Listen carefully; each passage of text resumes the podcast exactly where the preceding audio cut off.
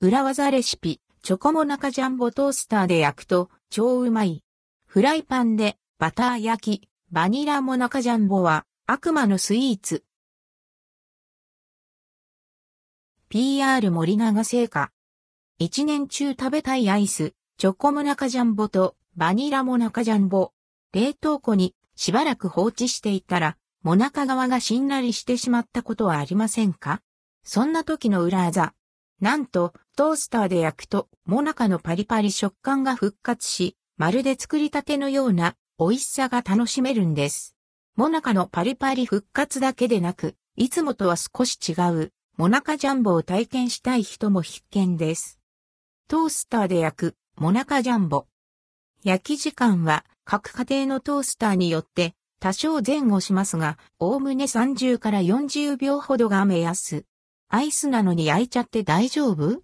て思いますよね。実は直前まで冷凍庫で冷やされていたチョコモナカジャンボ、バニラモナカジャンボは数十秒焼いたところでアイスがドロドロには溶けないんですよ。ということで、編集部でもチョコモナカジャンボ、バニラモナカジャンボをトースターで焼いて食べてみました。作り方。1、トースターをあらかじめ軽く温めておく。2、チョコモナカジャンボ、バニラモナカジャンボを入れ、様子を見ながら30から40秒温める。温度やワット数は、普段食パンをトーストしているモードで OK。3、火傷に気をつけて取り出し、食べる。焼いたチョコモナカジャンボは、モナカ側がパリッパリになって、香ばしさもアップ。かぶりつくと、中から程よく柔らかくなったバニラアイスと板チョコがふわとろっと口内でとろけます。バニラアイスの甘さとチョコのほろ苦さが香ばしいパリパリモナカと合わさってめちゃくちゃ美味しい。一方、バニラモナカジャンボはパリパリに香ばしくなったモナカ側とミルク感たっぷりでコクのあるバニラアイスが口の中で混ざり合い、極上のスイーツ風になりました。アイスがクリーミーかつ口当たり滑らかで、リッチなソフトクリームを食べているみたい。中のアイスは冷たいままなので、外側の温かさと中のひんやり感がダブルで楽しめるのもオツ。なお、トースターによっては、モナカ側にこんがり焼き目がつかないこともありますが、それでもパリッと仕上がっていますので安心してくださいね。フライパンで、アンドルドクオーバター焼きレッドクオー、バニラモナカジャンボ、トースター以外にも、病みつきになる、チョコモナカジャンボ、バニラモナカジャンボの食べ方をご紹介します。それは、アンドヘリップバター焼きモナカジャンボ。作り方。1、フライパン、小さめのものや、卵焼き用がおすすめにバターを 10g 入れて中、強火にかける。2、バターが溶けたら、チョコモナカジャンボ、バニラモナカジャンボを入れる。3、片面30秒ほど焼いたら、トングやフライ返しなどを使ってひっくり返し、さらに裏面を20秒ほど焼く。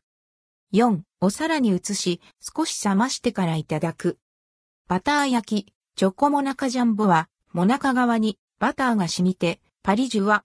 中のアイスとチョコはふわっと柔らかくとろけます。バターの塩気が絶妙なアクセントになっていて、モナカの香ばしさやアイスの甘さを引き立てつつ、後味をぐっと引き締めます。ほのかな塩気とじゅんわり染み出すバターのコクが癖になる。一方、バター焼き、バニラモナカジャンボは、ほんのりバターの塩気と、リッチなバニラアイスが口の中で溶け合って、塩バニラ味のソフトクリームを食べているみたいな感覚に。はあ、美味しい。バター砂糖でさらに罪の味、チョコモナカジャンボ、バニラモナカジャンボ、もっと罪の味を楽しみたいという人には、バター砂糖、または蜂蜜焼きがおすすめ。チョコモナカジャンボ、バニラモナカジャンボがカリッと香ばしく、カラメルコーティングされ、さらに悪魔的美味しさに仕上がりますよヘリップ。作り方。1、フライパンにバター 10g を入れて中強火にかける。2、バターが溶けたら砂糖を加えて溶かす。3、ふつふつしてきたら、チョコモナカジャンボ、バニラモナカジャンボを入れる。4、片面30秒ほど焼いたら、フライ返しなどを使ってひっくり返し、裏面を20秒ほど焼く。5、お皿に取り出し、少し冷ましてから食べる。バター砂糖で焼いたチョコモナカジャンボは、モナカ側がこんがりとカラメルコーティングされて、かじるとさらにパリッパリの歯ごたえ。ほろ苦さと香ばしい甘さのカラメルが口の中で溶け、ひんやり滑らかなアイスと融合します。チョコのビター感もいいアクセント。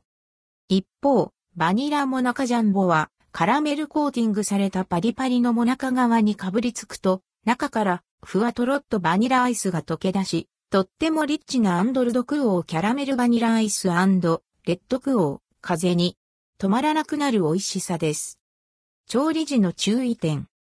トースターフライパン調理ともに焼き時間が長くなるにつれ、アイスが生クリームのようにとろっと滑らかになります。様子を見ながらお好みで調整してくださいね。焼きすぎるとも中側が反ってしまったり、中のアイスが溶け出してしまったりして食べにくくなるので、短めの加熱時間からトライしていただくことをお勧めします。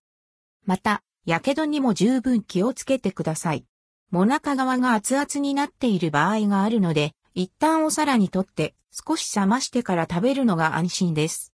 フライパンで調理する場合も必ずフライ返しやトングなどを使ってくださいね。情報提供、森永製菓